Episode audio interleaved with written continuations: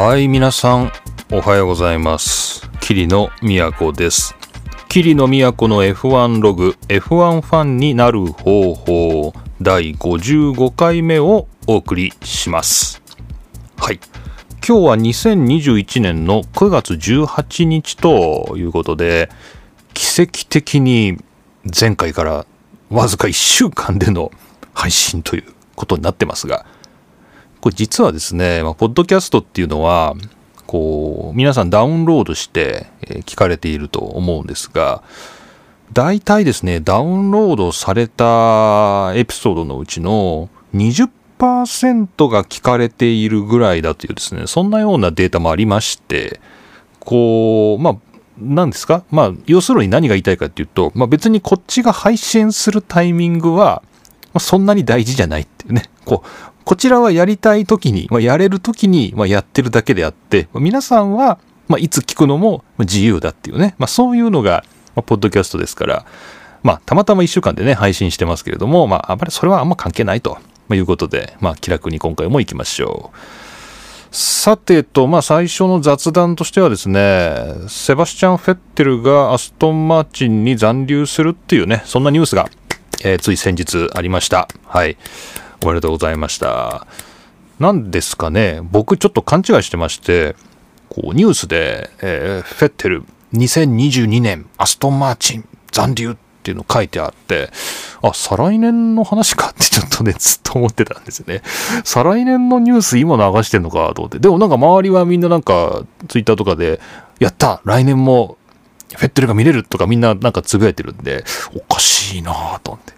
なんかね、勘違いしてて、僕はアストンマーチに来た時に、フェッテルが2年プラス1のね、2プラス1の契約をしてるってなんとなく勝手に勘違いしてて、2年はいるもんだと思ってたんで、で、オプションを行使して、チームがあのそのオプション権を行使して、フェッテルに残留をっていうから、なんとなく2023のことをみんな話してるのかなって思ってたんですけど、違うんですね。1プラス1だったんですね。1プラス1。ね。えーこれよく F1 の世界で言うんですけど、まあ、契約するときに、こう、まあ、例えば1年契約とか2年契約とか、まあ、そういう、ま、100%お互いの、こう、同意があって、こう、契約が確立してるっていうね、そういう契約、プラス、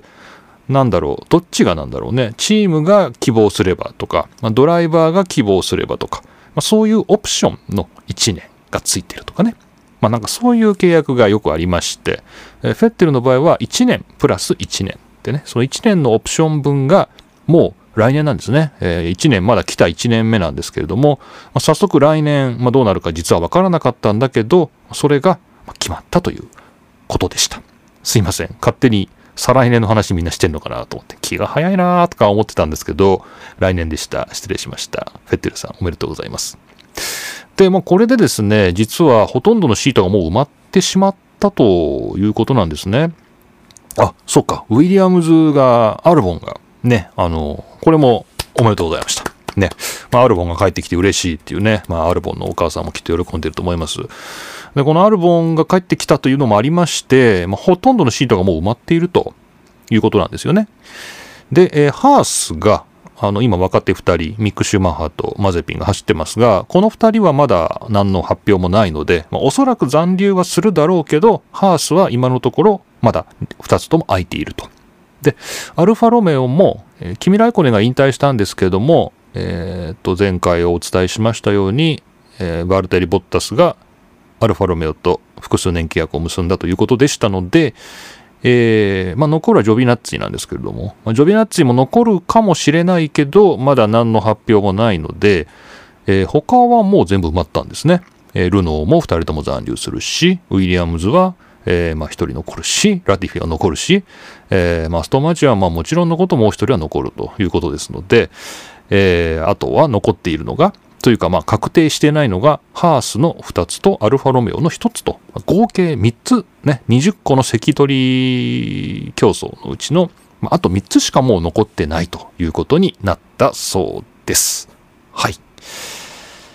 というわけで、えー今日は1週間ぶりの配信ということなんですけれども、まあ、いくつか気になるニュースもあり、えーそしてお便りをですね、あの、たくさんいただいてましたので、まあ、お便り、そして、なんか僕ここでね、ツイート、あの、流れてっちゃうんで、あの、なかなかこう、ポッドキャストでね、ご紹介できなくてみたいなことを何度かここで言ってたんですけど、最近、あの、スクショを撮るっていう技術を覚えましてこう、こう丸ごとスクショしとけばいいんじゃないかと。ね、こうスクショしてみた。ね、そうしたら、こう、まあ、手元に残ってると。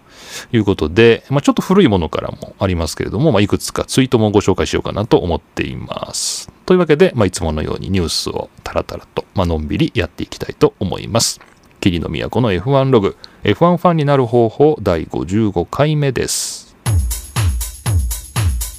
はいじゃあ早速ですけど君の話をね、えー、ライコネンの話を前回しましたら、えー、意外とやっぱりみんな愛されてるんですねこうライコネン関するお便りたくさんもらいましたのでまずはちょっとライコネンスペシャルを、えー、これから やっていこうかなと思いますえちょっとこれ遡りますけど、こうツイートでもいただいてたんですね。えー、これはもう9月の3日にいただきましたが、えー、T さん、アットマーク、トムスターさんからいただいてました。えー、53回目楽しく聞かせていただいた時に、ブレイキングニュースで、君の引退が発表されました。エンド・オブ・アン・エラー。ね、来シーズンは結構席替えがあるのかなっていうね、まあ、こんなツイート、あの、ハッシュタグ F1 ログ付きでいただいてました。か？ね？多分。リプライかな？僕勝手にいただいてたと思います。えー、トムスターさんどうもありがとうございました。そうなんですよね。まあ、ちょうどこう、ブレイキングニュースっていう感じで、まあ、君の引退がっていうので、まあ、実はこう、いろいろね、あの、皆さんからもお便りとかいただいてたりしました。で、えー、こちらはツイートの DM でいただきましたね。えー、クリちゃんさんです。ありがとうございます。えー、キリノさんお久しぶりです。お久しぶりです。4回目送らせていただきます。ありがとうございます。えー、とうとう君が引退表明しました、僕は F1 を見るきっかけになったのが2005年の鈴鹿17位後方からスタートする君ライコネン決勝17台抜きを達成ファイナルラップでフィジキャラを抜いてトップに躍り出るそして優勝これが当時の僕からして衝撃でしたうんそれから F1 にはまり応援し始めた最初のドライバーが引退するってなるといろいろ感慨深いですね。と桐野さんは初めて応援したいって思ったドライバーは覚えていらっしゃいますか？お答えいただけると幸いです。最近の投稿頻度が少し多いので嬉しいです。番組がですね。これからも楽しみにしてます。コロナに気をつけて頑張ってください。失礼します。ということで、えー、Twitter の DM でいただきました。クリちゃんさんどうもありがとうございます。この2005年の鈴鹿ってなんかダゾーンでも今ちょっとやってましたね。なんかね、あの、実況解説を載せ直して、ね、最近の、だから中野さんがやってたと思いますけれども、2005年のこの君が後方スタートからもうほんと最終ラップで、フィジキャラを抜くっていうね、えジャンカルロ・フィジキャラを抜いて優勝したっていうね、まあ、フィジキャラサイドから見ればね、えー、何たることかというレースなんですけれども、まあ、このマクラーレンの君の側から見れば素晴らしいレースだったっていうね、まあ、そんなレース、まあ、結構皆さんの記憶にも残るレースになってるんだろうなっていう感じですよね。なんだろう。でも僕実はあんま覚えてなかったですね。これ2005年の鈴鹿。なんか今すごいちょっと話題な話題なんで、ああ、そうかそういうことあったなとか、まあ僕もちょっと見直してというかね、あのダゾーンでもやってたし、YouTube でもなんか見れたりしたんで、ちょっと見て、ああ、こんなレースだったか、みたいな感じで、まあ今勉強したっていう感じです。はい。まあそれがまあクリちゃんさんの思い出のレースだったということで、まあなかなか感慨深いですよね。で、えー、初めて応援したいと思ったドライバーは覚えていらっしゃいますかっていうのはこれ結構難しいな。90、だから僕はだから90年代のね、人ですから、誰を応援してたんだろうな。やっぱ最初はフジテレビで見てたから、まあ普通にセナとか応援してたのかなという感じもするけど、でも実はそんなでもなくて、うん、まあやっぱデーモンヒルなんですかね。まあ、デーモンヒルぐらいですかね。なんか自分のこう、今までの例えば F1 グッズどんなグッズを、まあ、どれぐらい買ってきただろうとかね。まあ、当時買ってたミニカーとかね。こう、どんな種類があるんだろうっていうのを思い返してみると、やっぱりウィリアムズ・ルノーでデーモンヒルなんですよね。デーモンヒルのものが一番多い気がするので、やっぱ応援っていうと今、ま、デーモンヒルかなという感じがします。はい。ありがとうございます。さあ、そして、えー、こちらも君来5年ネタでいただきました。短歌でお送りいただきました。アッキーさんです。ありがとうございます。鈴風に君の面影思い出す。14年。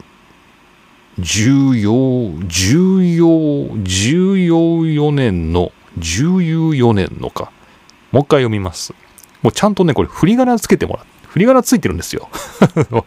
振り仮名ついてるんでね。こうその振り仮名をねあのちょっと読み間違えました。失礼しました。鈴風に君の面影思い出す。14年のキャリアの日々を。鈴風に君の面影思い出す。14年のキャリアの日々よと。ねこう君の面影とね君の面影でねこうどっちで読んだ方がいいのかなと思ったんですけどもまあ君の面影で、えー、読ませていただきました。アッキーさんどうもありがとうございます、えー、コメントいただいてます。君ライコネンが F1 から足を洗うことになります。足を洗うっていうのはなんかこうなんか表現としてどうかと思いますけどまあ足を洗うことになりましたね、えー、ずっと若いドライバーかと思っていましたがもう20年近いキャリアと年相応の老けっぷりになっていて時の経つ速さを感じますそうですね次のキャリアは消化不良気味に終わった WRC を自前チームで頑張ってほしいなと思いましたあわよくばラリージャパンに来て清洲城鬼殺しの差し入れに喜んでもらいたいですねとにかくお疲れ様でした。ということで、アッキーさんどうもありがとうございました。清洲城鬼殺しね。あの、愛知県のお酒って感じですかね。まあ、確かにな、ラリーやるんですかね。まあ、なんか絶対何かやるだろうって言われてますから、あの、ちょっと前回ね、君の F1 の引退でってことをちょっと話してみて、後からあの思ったんですけど、まあ、別に F1 やめるったってね、なんか他のカテゴリーでレース出たりとか、まあ、それこそチームの監督になったりとかね、オーナーになったりっていう、まあ、そういう可能性もあるわけですからね。これやっぱり WRC ですか？やっぱラリーで戻ってくるっていうのもすごくありえるなっていう感じがしますね。はい。というわけで、アッキーさんどうもありがとうございました。まあ、そんな感じで、えー、まあ、君関係ですね、いろいろいただきました。三者三様ですね、ツイッターのツイートで、DM で、で、単価でいただきましたけれども、まあ、皆さんどんな感じなんでしょうか。まあ、またこんな感じで、えー、扱った内容に関してもですね、皆さんからリアクションいただければ、えー、紹介していきたいと思います。というわけで、冒頭、君、来年スペシャルをお送りしました。えー、こんなニュースが飛び込んできまし。てちょっと目を疑ったんですサウジアラビアが F1 買収を検討かスイスメディアが伝えるという、えー、こんなニュース。2021年9月16日オートスポーツウェブで載ってました、えー、スイスのブリック氏が、えー、サウジアラビアが F1 をリバティメディアから買い取りたいという意向を持っていると、まあ、このスイスのブリック氏が伝えたということです。えー、まあ、まあ、よくあるどっかの新聞が報じたやつを、まあ、それを孫引きするっていうかねこう別のメディアが報じるっていうタイプのニュースで、まあ、あんまり信憑性は高くないなとは思うんですけれども、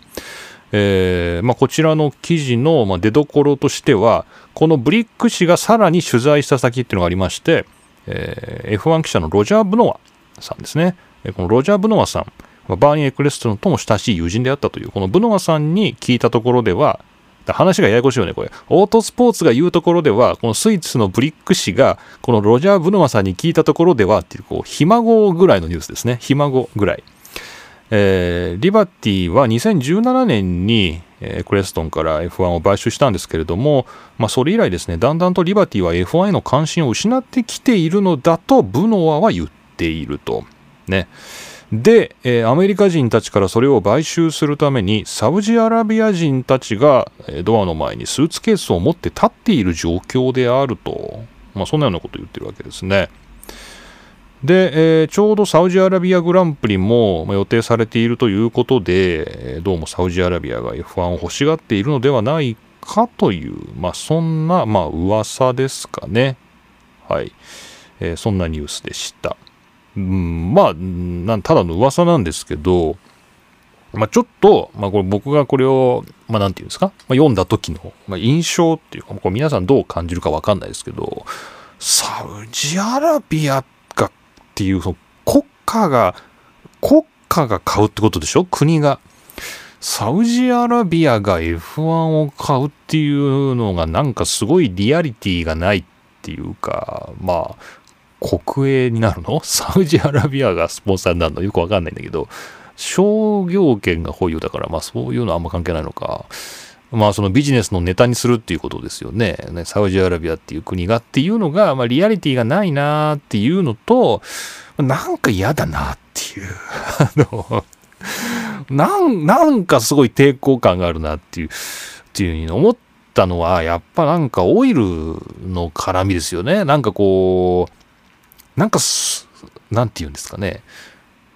こうまあ、例えばこうバーニー・エクレストンが、まあ、いろんな会社を建てたりとかして、まあ、F1 の商業権を握ってましたっていうのは、まあ、レース屋さんたちがまあ団結してやってる中での、まあ、一応バーニーがまあその代表として、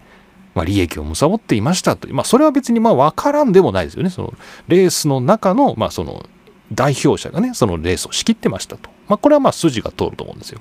で、まあ、アメリカのリバティメディアが、まあ、アメリカが、まあ、なんていうんですかね。まあ、これを、まあ、エンタメの種として、まあ、なんか育てることができるんじゃないかとかね。もうちょっとアメリカでこれが伸びる余地があるから、もうちょっとこう、いい、大きなスポーツになるんじゃないかっていうふうに、まあ、例えばこう、リバティもいろいろいいことをやってきたというか、まあ、やっぱこう、アメリカのメディアですから、こう、いろんなマイノリティであるとか、まあ、LGBTQ も含めてですね、まあ、いろんなところに目を配りながら、こう F1 っていうものを、まあ、社会に、今の社会に合ったものとして、こう定着させようとしてきたっていう、まあ、これもやっぱなんか功績としては、まあ、いいなと思うんですよね。で、サウジアラビアがこう産油国のですね、石油で儲かってると思われるこのサウジアラビアが、この、えー、あの、ICE を使うですね、この内燃機関を使うレースである F1 を買うっていうのは、なんかすごいイメージ悪いと思わないですか？なんか、なんかすごいイメージ悪い、なんか僕のイメージすごい悪悪かったですよ。なんか、なんかその瞬間に、あ、まあこれは要するに化石燃料を燃やして儲けたい。ね、化石燃料を燃やして、もらって儲けたい人がやっているレースで、まあ、そこでぐるぐる回ってるレースもすごい時代遅れですよね、みたいな、なんか、なんかすごいなんかサウジアラビアと F1 ってなんかあんまりこう組み合わせちゃいけない、なんか大っぴらに組み合わせちゃいけない組み合わせなような気がしたんですけど、あんまそういう印象って皆さんないですかね。なんか僕はすごい直感的に嫌だったんですけど、うん、まあちょっとそれはまあね、これただの噂ですけど、噂ですけど、冷静に考えていただいて、あんまりそうはやんない方がいいんじゃないのっていう気がしましたね。でもこれ本当サウジアラビアがとなったら本当どうしようかなってちょっと一瞬身の振り方を考えるぐらいやばい。やばいニュースでしたね。はい。えー、というわけで、まあ、ただの噂ですけど、このサウジアラビアと F1 の食い合わせっていうのはあんまり良くないんじゃないかなという、まあ、今後の、まあ、今までの方向性と、まあ、今後の5年、10年とかちょっと考えると、まあ、あんま良くないんじゃないかなと思ったきりのまあ、一言言いたかったというお話でした。はい、えー、今度 F1 日本グランプリの話が出てましたね。えー、開催を断念した、え、F1 日本グランプリの代わりに、ホンダが特別オンラインイベント、ホンダジャパニーズバーチャルグランプリの開催を発表という、これも9月17日、昨日のニュースです。えー、っと、まあ、これ要するにですね、あの、日本グランプリが、本当は10月の8日から10日にかけて、鈴鹿サーキットで行われる予定だったんですけれども、まあ、これが断念されたので、この日程でですね、ほぼ、この日程程で、とは限らないのかな？いや、この日程ですよね。基本的にこの日程で、えー、まあ、オンラインのイベントをやりますまあ、あとオフラインでも、あのー、まあ、青山のホンダのプラザ、ウェルカムプラザだったりとか、まあ、そういうところでも、F1 に関わる展示をやりますよっていうね、まあ、そういう、えー、お知らせが出てましたということですよね。でも、あの、まあ、残念ながら、このトルコグランプリとかぶってしまったと、まあ、本当にこの、まあ、なんていうんですかね、まあ、まあ、向こうの都合だからしょうがないとはいえ、日本グランプリがあるところで、まあ、バーチャルグランプリも、まあ、バーチャルグランプリっていうのをまあ開催したいところで、まあ、でもトルコグランプリ開催されちゃうんだけれども、まあ、でも、えー、フェルスタッペンとペレスは参加してくれて、え抽選で選ばれたファンから直接の質問に答えてもらえるコーナーがあるとか、まあ、そういうようなことが書いてありますので、まあ、これちょっとよくわからないんですけど、僕も、あの、こう、どういう時間にどういうふうにやるのかっていうのはこう全然わかんないんですけど、えーまあ、このドライバーにこうオンラインで質問ができるよっていうこのイベントこれはあの参加する人は抽選で選ばれるそうですけれどもオンラインで見るのは自由に誰でも見られるということなので、えー、とこれどうしたらいいんでしょうね。あなんかこう URL がありますね。この全然リンクは生きてないですけどもこのホンダ COJP の中にバーチャルグランプリありますね。はいありました。うん。これで参加すればいいってこと？なのかな？まあ別にそんなに盛り上がらない企画ですけどね。っ てそういうそういうこと言うなよキリのなんかさそのせっかく盛り上げようとしてるところをね。まあでもなんかあんま別にそんなピンとこないイベントですけどまあこういうのがあるそうです。はい。うん。だだったら紹介するなよって感じもするけど。でもなんかね、こうちょっと見てたら面白かったのが、この鈴鹿の大歓声を再現しようっていう、この企画が一個ね、僕の目に留まったわけですよ。この、まあ、いまいち盛り上がらんなっていう、こうなんか、ドライバーにオンラインで質問ができるよったって別にそんな質問したいこともないしなとかね、こう、青山で展示してますよったって別に名古屋から行けるわけでもないし、ね、まあ、別に盛り上がらんなとは思ってたんですけれども、この鈴鹿の大歓声を再現。応援動画キャンペーンっていうのがあって、これは、これ一体、えーどうやってやるんだろうっていうのが、すごい、あのー気になったんですよ。で、このホンダのページに行って、これどんな動画をこう応募すればこういいのかなって思って見たら、こうツイッターなんですね。ツイッター、まあ Facebook でもいいのか。まあ、ツイッターとか Facebook でいいらしいんですけれども、えーキャップとかウェアとか応援グッズを身につけるって書いてあるんですね。まずね。あのキャップやウェアなど応援グッズを身につけてくださいと。ただし、必須ではありませんってちっちゃく書いてあるんですけど、必須じゃないなら書くなよって思うんだけど、まずキャップやウェアなど応援グッズを身につけると。まあ、身につけなさいと。ね。で、応援コメントを入れた10秒以内の動画を撮影してくださいと。結構10秒って長いですよ。10秒。例えば、頑張れ角田、GOMAX、GO ホンダなどっていうですね、まあ、こういうあの、一応例が示されています。で、その、まあ、ウェア、キャップをつけ、身につけて、で、応援コメントを入れた10秒以内の動画を撮影して、ハッシュタグをつけて、このソーシャルメディアに投稿してくださいっていうですね、まあ、こういうものなんですよね。で、これ、あの、僕の思ったんとだいぶ違って、こう鈴鹿の大歓声を再現だったら、やっぱ僕がやってほしかったのは、30秒とは言いませんけど、まあ、まあ、20秒でいいや。まあ、20秒、まあ30秒、30秒がいいだろう。まあ、ツイッターってなんだっけ ?140 秒投稿できるのか。まあだから、まあ別に1分ぐらいでもいいんだけど、わーとかですね。おーとかね。そういうガヤっていうんですか？こう、そういう声を無数に集めてね。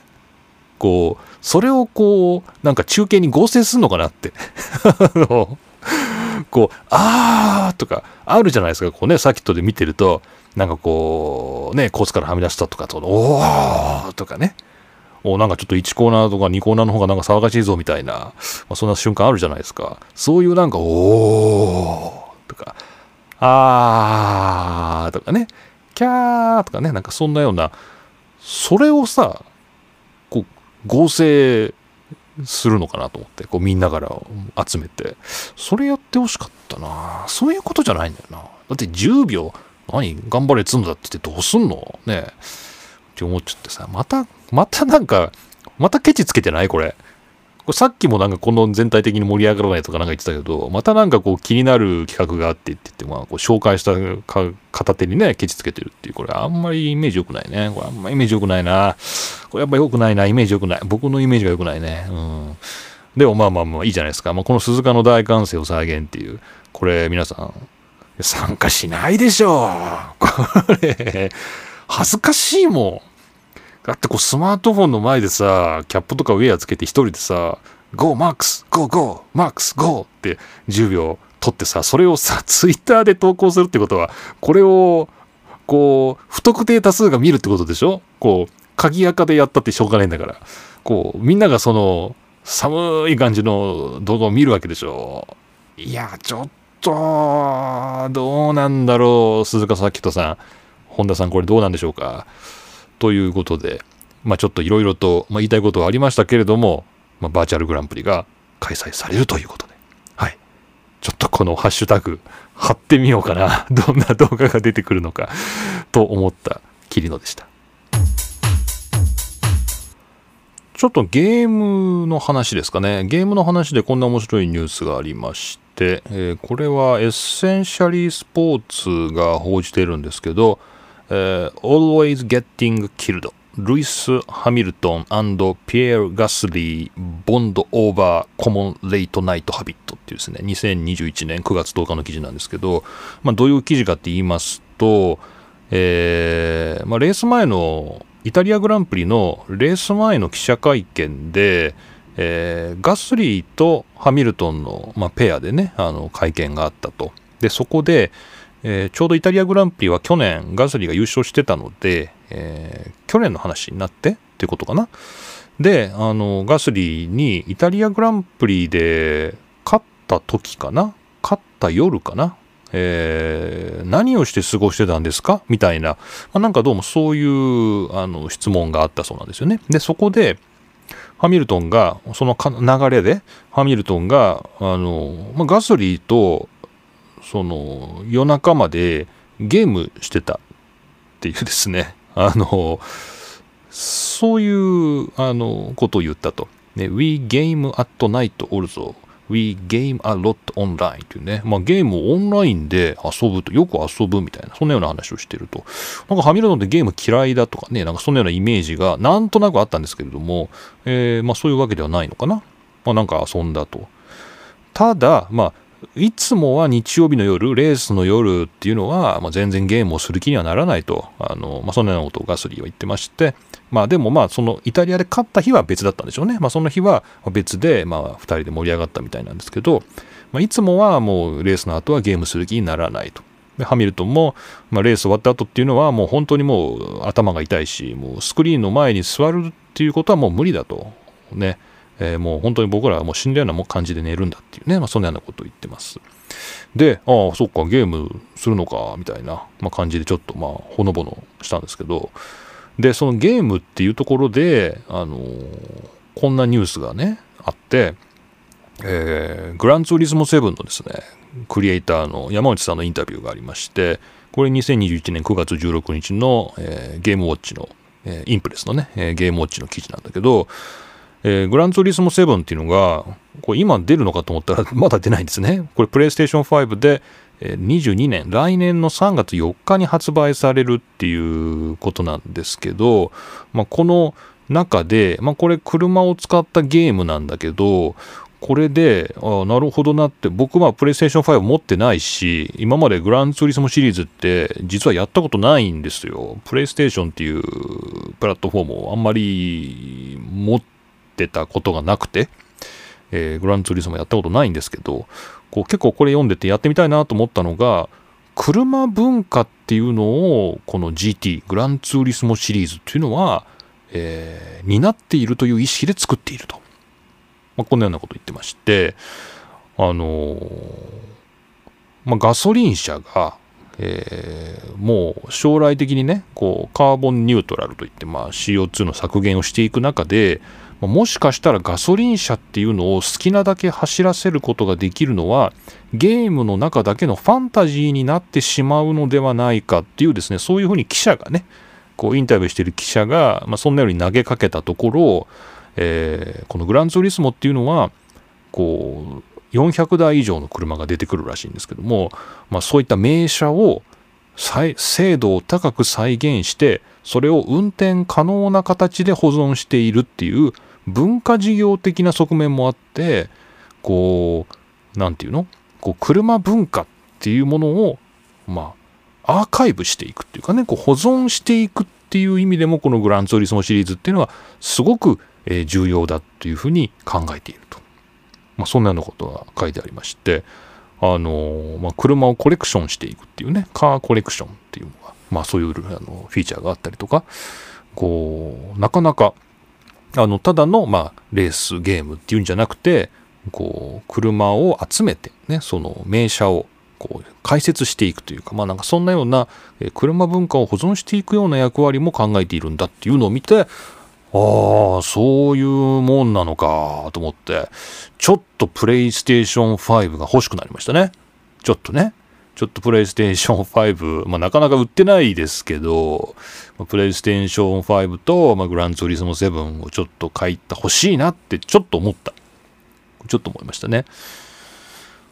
で、なんかね、この山口さんの記事見て、読んでね、ちょっと思った、思い出したのが、こう、もう10年前なんですけど、ちょっと調べてみてびっくりしたんですけど、あの、フォルツァモータースポーツ4っていうね、これもレースゲームなんですけど、これの広告で、あの、まあ、トレーラーでね、あの予告編みたいな感じで動画が出た時に、あの、おなじみジェレミー・クラクソンがナレーションをしたあの、このフォルツァモータースポーツ4のね、あの、ムービーがあったんですよ。2分ぐらいの。があって、もう僕それが大好きで、もう大好きで、もうこの10年で、もう100回以上見てると思うんですよ。もっと見てるかもしれないですけどね。100回、リテラリー100回。あの、ほんと100回は見てますね。100回ぐらいは見てる、そういうあの、大好きな、えー、フォルツァモータースポーツ4のね、あのゲームのそのトレーラー映像がありまして、まあちょっとリンクはまた、えー、このショーノートにも貼っときますけれども、えー、絶滅危惧種だったかな、エンデンジャードスピーシーズっていうね、あのこれって絶滅危惧種って訳していいのかな？ちょっと、なんか若干自信がないけど、まあ多分それでいいと思うんですけどね。はい、そうですよね。えー、絶滅危惧種っていう、そういう、あのトレーラーがあって、そういうのがあって、これ好きで見てたんですけど、で、あの、改めて、この今回ちょっとポッドキャストを撮るにあたって、そういえばあの CM 好きだったなと思って、あの、ジェレミーがナレーションしてるやつ好きだったなと思って、で、今までずっと100回、200回と、まあ、こう、何回も英語でね、そのままジェレミーのやつ聞いてたんですけど、ちょっと改めて、この良さを皆さんに伝えたいと思ってね、こう、あの、日本語に訳しました。日本語に訳しました。で、このリンクと日本語に訳したものを、あの、ショーノートに貼っときますから、あのまあ、皆さん、よかったら、まあ、まず動画を見ていただいて、もう非常にいい動画なんですけど、まあ、2分ぐらいです。で、それで、まあ、そこで、ジェレミーが、We are the dangerous species, we and I とか You and I とか、そのような、なんかそういうナレーションが入ってますけど、それをちゃんと、あのこの度ですね、リスニングしまして、あの、全部、あの、訳しました。ね。で、えー、まあ多分、あの、ちょっと部分的に、なんかちょっと不安なところはありますけど、リスニング的に。まあ大体合ってるだろうと、ね、あの、いうことで、まあできました。で、これ買っときます。でもこれもね、やっぱ絶滅危惧種っていうのは一体誰かっていうと、つまり車を好きな人、レースが好きな人とかね、そういう人たちが今絶滅危惧種であるっていうね、そういう、あの、テーマで語られてて、で最後の方は、まあ、このゲームの中だけは、えー、自由だとね、楽園であるみたいな、そんな風に終わる。まあ、なんかすごい寂しい感じなんていうのかな、もう、うーん、なんかまあ、もうゲームの中だけ、まあ F1 で言ったらこうレースの中だけ、まあそういう、テレビの向こう側っていうかね、こうスクリーンの内側だけにこう何かあるけど、まあ自分の手元に近くのところからはまあだんだん消えていくみたいな。まあなんかそういう、まあどっちかって寂しい感じの、ね、あの、動画で、まあすごい印象に残ってて、まあ今まで100回ぐらい見てるわけなんですけど、これ思い出しましたね。なんかね、こうグランツーリスモ7のね、改めてそこから10年後ですよね。フォルツァモータースポーツ4のこれから10年経ってのグランツーリスモ7でも、やっぱもうこれから消えていく車っていうものをこうゲームの中に保存していくっていうね。まあ、これも使命じゃないか、みたいなことを言ってるっていうね。なかなか、まあ、考えさせられますけれども。はい。という、まあ、オチも何もないんですけど、あの、ガスリーとハミルトンが夜中ゲームをやってたっていうところで、もうちょうどグランツーリスモ7のニュースがあって、まあ、そこからこう2011年のね、こうフォルツァモータースポーツ4のことを思い出したっていう、まあ、そんだけの話でしたが、まあ、ぜひ皆さんに、このジェレミー・クラクソンがナレーションしているバリバリのイングランド映画の、イングランド英語の、えー、動画をぜひ見ていただきたいと思いました。さて、まあ、お便り読んでいきたいと思います。お便りは、まあ、なんだか今日はいろんな形のお便りを紹介してますけれども、えー、番組のホームページの中には専用のフォームが設置してあります。えー、そちらからまずお送りいただきますと、大変嬉しいです。で、他もですね、まあ、ツイッターで、えー、リプライやら、えー、ハッシュタグ F1 ロゴをつけていただいて、つぶやいていただいたり、えー、まあ、メールでいただいたり、まあ、何らかの形で僕のところにこう、文面としてね、あの、手元に残るようなものであれば、まあ、何でも読んでいきたいなと思っていますので、えー、ぜひ皆さんよろしくお願いします。さて、というわけでお便りご紹介していきたいと思います。えー、こちらは、えー、セパンさんからいただきました。お久しぶりです。ありがとうございます。えー、ポッドキャスト楽しく配置をしております。セパンです。引き続き今シーズンは面白いですね。面白いですね。オランダはまさにマックス祭りでしたが、そもそもオランダに36年ぶりに F1 が戻ってきたのは、マックスのファンベースならコストに見合う経済効果があるからということみたいですね。うん。オランダ人のドライバーは少ないし、マックスはオランダ人にとってのナショナルヒーローなんだなぁとつくづく感じました。チャンピオンシップのポイントもまた逆転しましたが、桐野先生の今年のチャンピオンの予想はいかがでしょうかということで、えー、こちらの情報は BBC のポッドキャストでね、えー、ゲットしましたということで、これは BBC のワールドサービスですね。BBC ワールドサービスの番組で、えー、そういうオランダ、えー、コストに見合うという情報があったということで、セッパンさんどうもいつもありがとうございます。前回なんかアメリカのね、ポッドキャストでね、あのー、こんな話したぞっていうことをね、教えていただいて、あのアメリカの英語の さっきのね、ジェレミー・クラクソンの英語はね、僕すごいなんか馴染んでるんで、まあそれなりにリスニングできるんですけど、多分、あの、皆さんちょっと難しいかもしれないですね。アメリカに慣れてると。で、逆に僕アメリカのポッドキャスト全くなんか慣れてなかったんで、すごい聞きづらかったりとかね、そんなようなこともありまして、懐かしい。はい、セパンさんどうもいつもありがとうございます。今年のチャンピオンはもうね、これはね、よくわからないですけど、ハミルトンかフェルスタッペンでしょ ね、どっちか、どっちかでしょ多分ね。どっちかなんだろうなと思ってますよ。予想とかないですけど、まあ、でも、いや、正直、このシーズン折り返すまでは、フェルスタッペンに勝ってほしいってなんだかちょっと思ってたんですよね。ちょっと思ってたんですよ。やっぱ今までもうずっとハミルトンだったっていうなんかそんな意識もあるしね。こうメルセデスが勝ち続けるっていうのもなんかあんまり健全じゃないなとか、なんかそんな風に思いまして、やっぱりこうそろそろフェルスタッペンだなって、応援してたんですよね。フェルスタッペン応援してた。で、折り返して、まあ、ここまで来ました。ね、えー、オランダありましたね、えー、そしてこの前イタリアもありました。で、まあ、ここまで来てみてなんですけど、ふと気づくと思ったほどフェルスタッペンを応援してないというか、こうなんだろうな、気持ちが意外とハミルトンにも偏ってるっていうね、こう今、すごいこう、引き裂かれるような気持ちですよ。なんて言うんですかね。ハミルトンはもうそろそろいいだろっていうね、もう本当にシーズン始まった時から、ま前半戦は、やっぱフェルスタッペンこういいじゃん、今年レッドブルいけてるじゃないっていう感じでね、フェルスタッペンがいいなと思ってたんですけど、なんかふとこう気づくと、なんかハミルトンいいね、みたいな。なんかね、そんな気持ちになってて、ちょっとこの複雑な気持ち伝わったでしょうか。はい。まあ、今後もどのようにちょっと推移するか分かりませんけれども、まあ、どっちが勝ってもいいなみたいな、そういう玉虫色な、はい、えー、予想でよろしくお願いします。予想だもんな。予想としては、予想か、希望としては、まあ、うん、そういうふうに揺れてるんですけど、まあ、予想は、まあ、ハミルトンかフェルスタッペンかどっちかだろうなと。はい、いうことで。セッパンさんどうもありがとうございました。えー、そしてこちら、えー、ツイッターでいただきました三宅さん、ポート F の三宅さんです。皆さんいつもお世話になっている三宅さん、えー、こちら9月13日いただきました。え、前回の、え、番組でですね、モータースポーツネットワークっていうのに、え、まあ、なんだか、え、なんか知ってる名前があるなみたいな話をしてたわけですけど、え、追加情報、え、ザック・ブラウンがモータースポーツネットワークのノンエグゼクティブチェアマンだったりするっていうですね、えー、情報をいただきました。これはあれなんだね。それどこ載ってんの？じゃザック・ブラウンで検索したら出てくるのかな？えー、っと、ザック・ブラウンはまあ、それはマクラーレンのね、この前大喜びしてましたけど、イタリアで周囲でね、あのー、あの、シャンペンをね、えー、靴に入れてね、最後飲んでましたよね、上でね、あのマクラーレンの、えー、今チーム代表ですけど、モータースポーツネットワーク、あ、本当だ、出てくるな。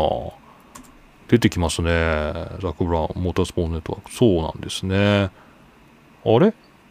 ザック・ブラウン、ん？どういうこと？でも、ピットパスで、えー、ザック・ブラウンリリーブス・モータースポーツネットワークっていうのがピットパスで2019年10月10日の記事があるけど、え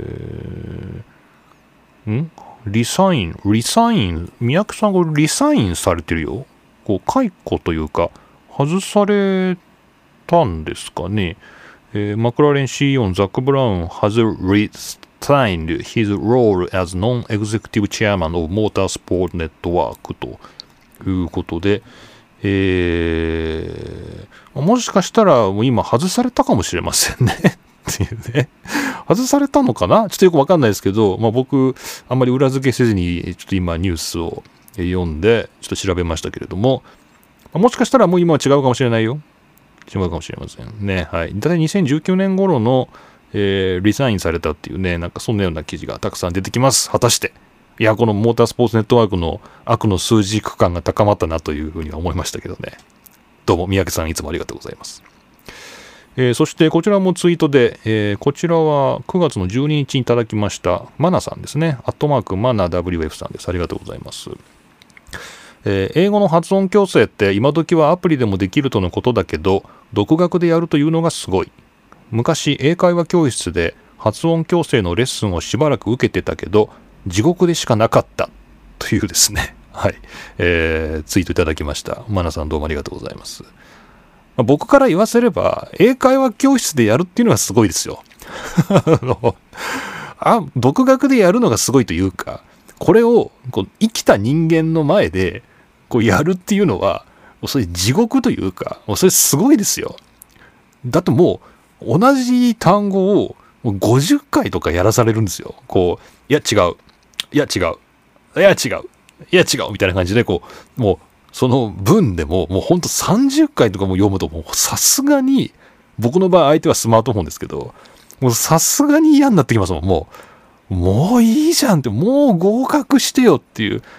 そこはこう人情が通じないからもう、もうずっとこうやらされるっていう。でもこれが人間、相手が人間だったら、僕はもっと辛いですね。本当申し訳ないっていう。もうこんな、こんなダメな僕に付き合わせて本当申し訳ないって思うから、これはマナさんすごいですよ。これ映画画教室でやってた方がすごい。そっちの方がすごい。ね。もう今はもうアプリで。はい。アプリで気兼ねなく、あの、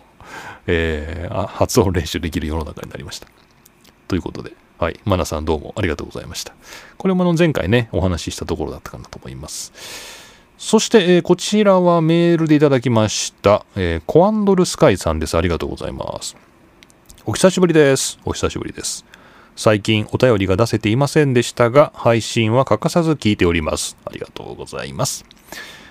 変なおまけコーナーですが、あれはどうやって録音しているんですか？宮子さんが音声を変えて一人二役したるんでしょうか？気になるところです。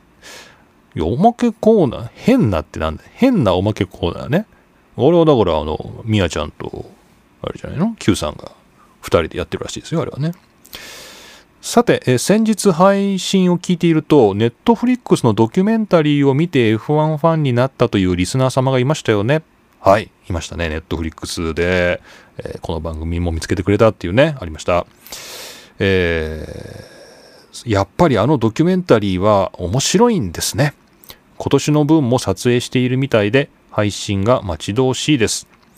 ネットフリックスの話を引っ張りますが、新作でミハエル・シューマッハのドキュメンタリーをやるみたいですよ。宮子さん知ってましたか？はい。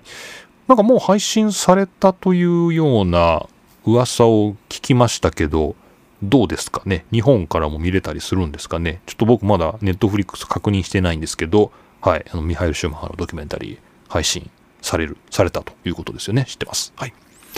えー、宮子さんはご自身が見たいものを見るときに契約して見終わったら解約されている様子でしたので一応報告しておきます。ありがとうございます。確かにちょっとそろそろネットフリックス契約切ろうかなってちょっと思ってました。はい。私が F1 を見ていた前世紀はシューマッハがとにかく速かったイメージです。以前私はジャック・ビルヌーブが好きとお伝えしましたが、やっぱりミハエルも好きでした。宮子さんもお時間ありましたら、ぜひ見ていただき、ご感想をいただければと思います。最後に、宮子さんの本はめっちゃ興味ありますので、また宣伝よろしくお願いします。ということで、どうもありがとうございます。コアンドルスカイさんからいただきました。ネットフリックスの、多分もうやってんじゃないかな。これも、どうしたらいいの？ネットフリックス、シューマッハとかで調べたら、出てくるんですかね。ああ、もうネットフリックスのオフィシャルサイトに、えー、シューマッハっていうのがありますね。あ、もう見れますね。いやタイトルがシューマッハなんですね。映画、映画、シュー、映画シューマッハっていう1時間、えー、53分の作品が、はい、もうあの見られるようなので、ちょっと見てみようかなと思います。2時間か。まあ大体2時間か。どんな風なんだろうな。ジャック・ビルヌーブね、そうでしたよね。ミハエルも好きだったんだね。まあ、僕は全然好きじゃなかったけどなっていうね、はい。まあ、いいんじゃないでしょうか。ね、本はあのおかげさまでですね、無事に8月31かな、8月の末日があの出版社原稿締め切りだったんですけど、あのちゃんと出しました、はい、原稿出しましたので、まあ、また編集会議とかかかってですね、まあ、ここを直してくれとかね、まあ、ボツだとかですね、いろいろ言われるかもしれませんけれども、まあ、一応こう出版に向けて私がやるべきことはやったという感じですので、また、えー、宣伝させていただきたいと思います。ありがとうございます。えー、というわけでこちらコアンドルスカイさんでした。ありがとうございます。えー、今日はですね、たくさんお便りご紹介しまして、えー、まあ、ツイートも含めてですけれども、えー、アットマーク、トムスターさんからですね、アッキーさん、クリちゃんさん、そして、えー、セパンさん、えー、マナさん、三宅さんですね、そして、えー、コアンドルスカイさんといただきまして、まあ、皆さんには順次ですね、えー、パドッククラブパスをですね、お送りしていきたいと思いますので、えー、受け取っていただければですね、幸いです。送りようがないという人にはですね、送れませんけれども、まあ、送れそうなら送っていきますので、まあ、皆さん、読まれたぞっていう人はね、送ら送られてきてないぞという人はですね、ちょっと連絡いただければと思いますが、まあのんびり、えー、作業していきますので、えー、いつになるかは分かりません。気長にお待ちください。ありがとうございます。というわけで、えー、お便りをご紹介しました。はい。というわけで、えー、今回も何一つ盛り上がることなく、チェッカーを迎えました。霧の都の F1 ログ F1 ファンになる方法第55回目でした。あのね、こエンディングでぜひですね、これ触れておきたいのがね、F1fanatic.net のですね、クルサード、ね、ニュースですね、クルサード、角田シュッドパックヒズバックゴーホームっていうね、クルサード、えー、角田は荷物をまとめて家に帰るべきだって、日本に帰るべきだっていうね、えこういう9月17日の記事があるんですけど、もうこれね、なんだろうと思ったら、あの、読んだんですよ。ちょっとなんか釣りっぽいタイトルじゃないですか。で、まあ、デイビッド・クルサードですね。まあ、なんちゅうか、まあ、いろんなことコメントするんでね、まあ、メディアにもよく出てくるんですけど、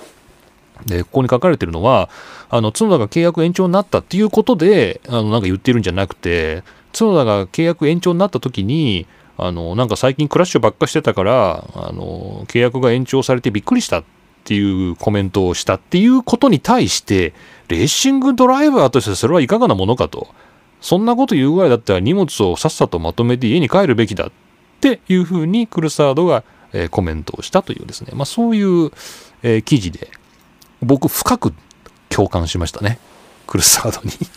これ僕言ったよね、これ、番組で、この角田のコメントいかがなものかっていう、ちょっとね、こう、こういうことは言わない方がいいんじゃないかなって個人的には思いますけど、みたいな風に、ま、ちょっとなんか怒られるかなと思いながら、こう、ちょっと言ったんですけど、こう、クルサードにも、ね、そうだって言われて、やっぱりそうだよねみたいな、そういうことは言わない方がいいよねっていう風に、ま、ちょっと勇気づけられたというですね、はい、えー、桐野でした。えー、クルサード先生とはですね、鈴鹿の F1 日本グランプリの、えー、時にですね、僕があれはパドッククラブに招待された時かななんか鈴鹿のあの地下のあのトンネルですねホームストレートの下のトンネルを歩いてこうパドッククラブの方に行く時に向こうから僕がこうパドッククラブ行く途中にほんと地下のトンネルで向こうからクルサードが歩いてきて「デビット!」って言って握手してもらったっていう思い出がありますから。いやなんかクルサード気が合うじゃん。ね。何の話なんだこれね。はいということで、えー、クルサードに勇気づけられたというお話を最後にさせていただきました。さてと、まあ、そんな感じで、えー、F1 的なスケジュールは、まあ、前回もあのお話ししましたんでね、あのもういいかなと思うんですけど、まあ、自分で忘れそうなんで、念のため確認しておくと、来週ロシアですね、えー、ロシアのグランプリがあって、ソチでグランプリですよね。これが、日程的には7月、7月じゃない、9月の、9月の26日決勝でロシアグランプリ。そして、えー、本当は日本グランプリがあった10月10日はトルコグランプリでそしてその後アメリカに渡っていくという、まあ、そういう予定になってますので、まあ、とりあえずロシアを楽しみにしておこうかなという感じです。はいというわけで皆さん、えー、また次回お会いしましょう。今回も桐野都がお送りしました。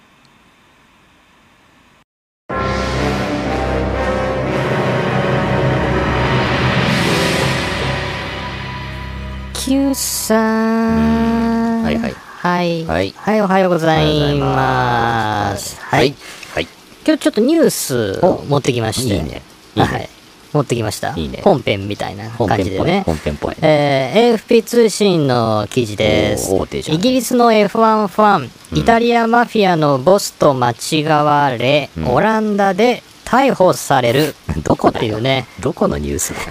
ニュース。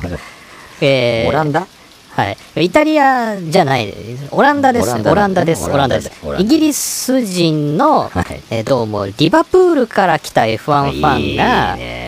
イタリアのマフィアと間違われて、オランダで逮捕された。大変だね。そう。で、しかも、うん、このリバプールから来たっていうイギリス人は、うんうん、スペインから来たと話している。どっから、どっからすごい国際的なニュースだよね。しかも、すごいひどい目に遭うっていう。しかも F1 関係ない。これ F1 関係ない。関係ない。F1 のニュースじゃない。ただ巻き込まれただけだよ、これ。たまたま F1 と関係のない F1 ニュースっていう、ですね、味わい深いじゃないですか。味わい深い。味わい深い。これ大好き。これ多分本編で、使えなかったネタなんですよね、これね。はい、こっちに回ってきた、回ってきました。リサイクル工場ですよ、リサイクル工場。野村リサイクル工場。そうそう、うちでリサイクルしてます、ね。はい。ということでした。はい。そういえば、あとなんか本編で、この変なおまけコーナー、どう収録してるんですかっていう、なんかそういうのがあって、なんか桐野が流してたみたいなんですけど。おまけと、向こうだろ、おまけ。そう、そうそう。こっちが本編ね。あっちがおまけで、ね、長いおまけ。50分ぐらいあるおまけ。こっちが本編ね。そう。皆さん間違えないよ、うん、こっちが本編ですこっちが本編。あっちがおまけなんで。あっちがおまけで、はい、こっちは2人で。はい、やってます。はい、やってます。はい、ありがとうございました。どういうことなんだこれは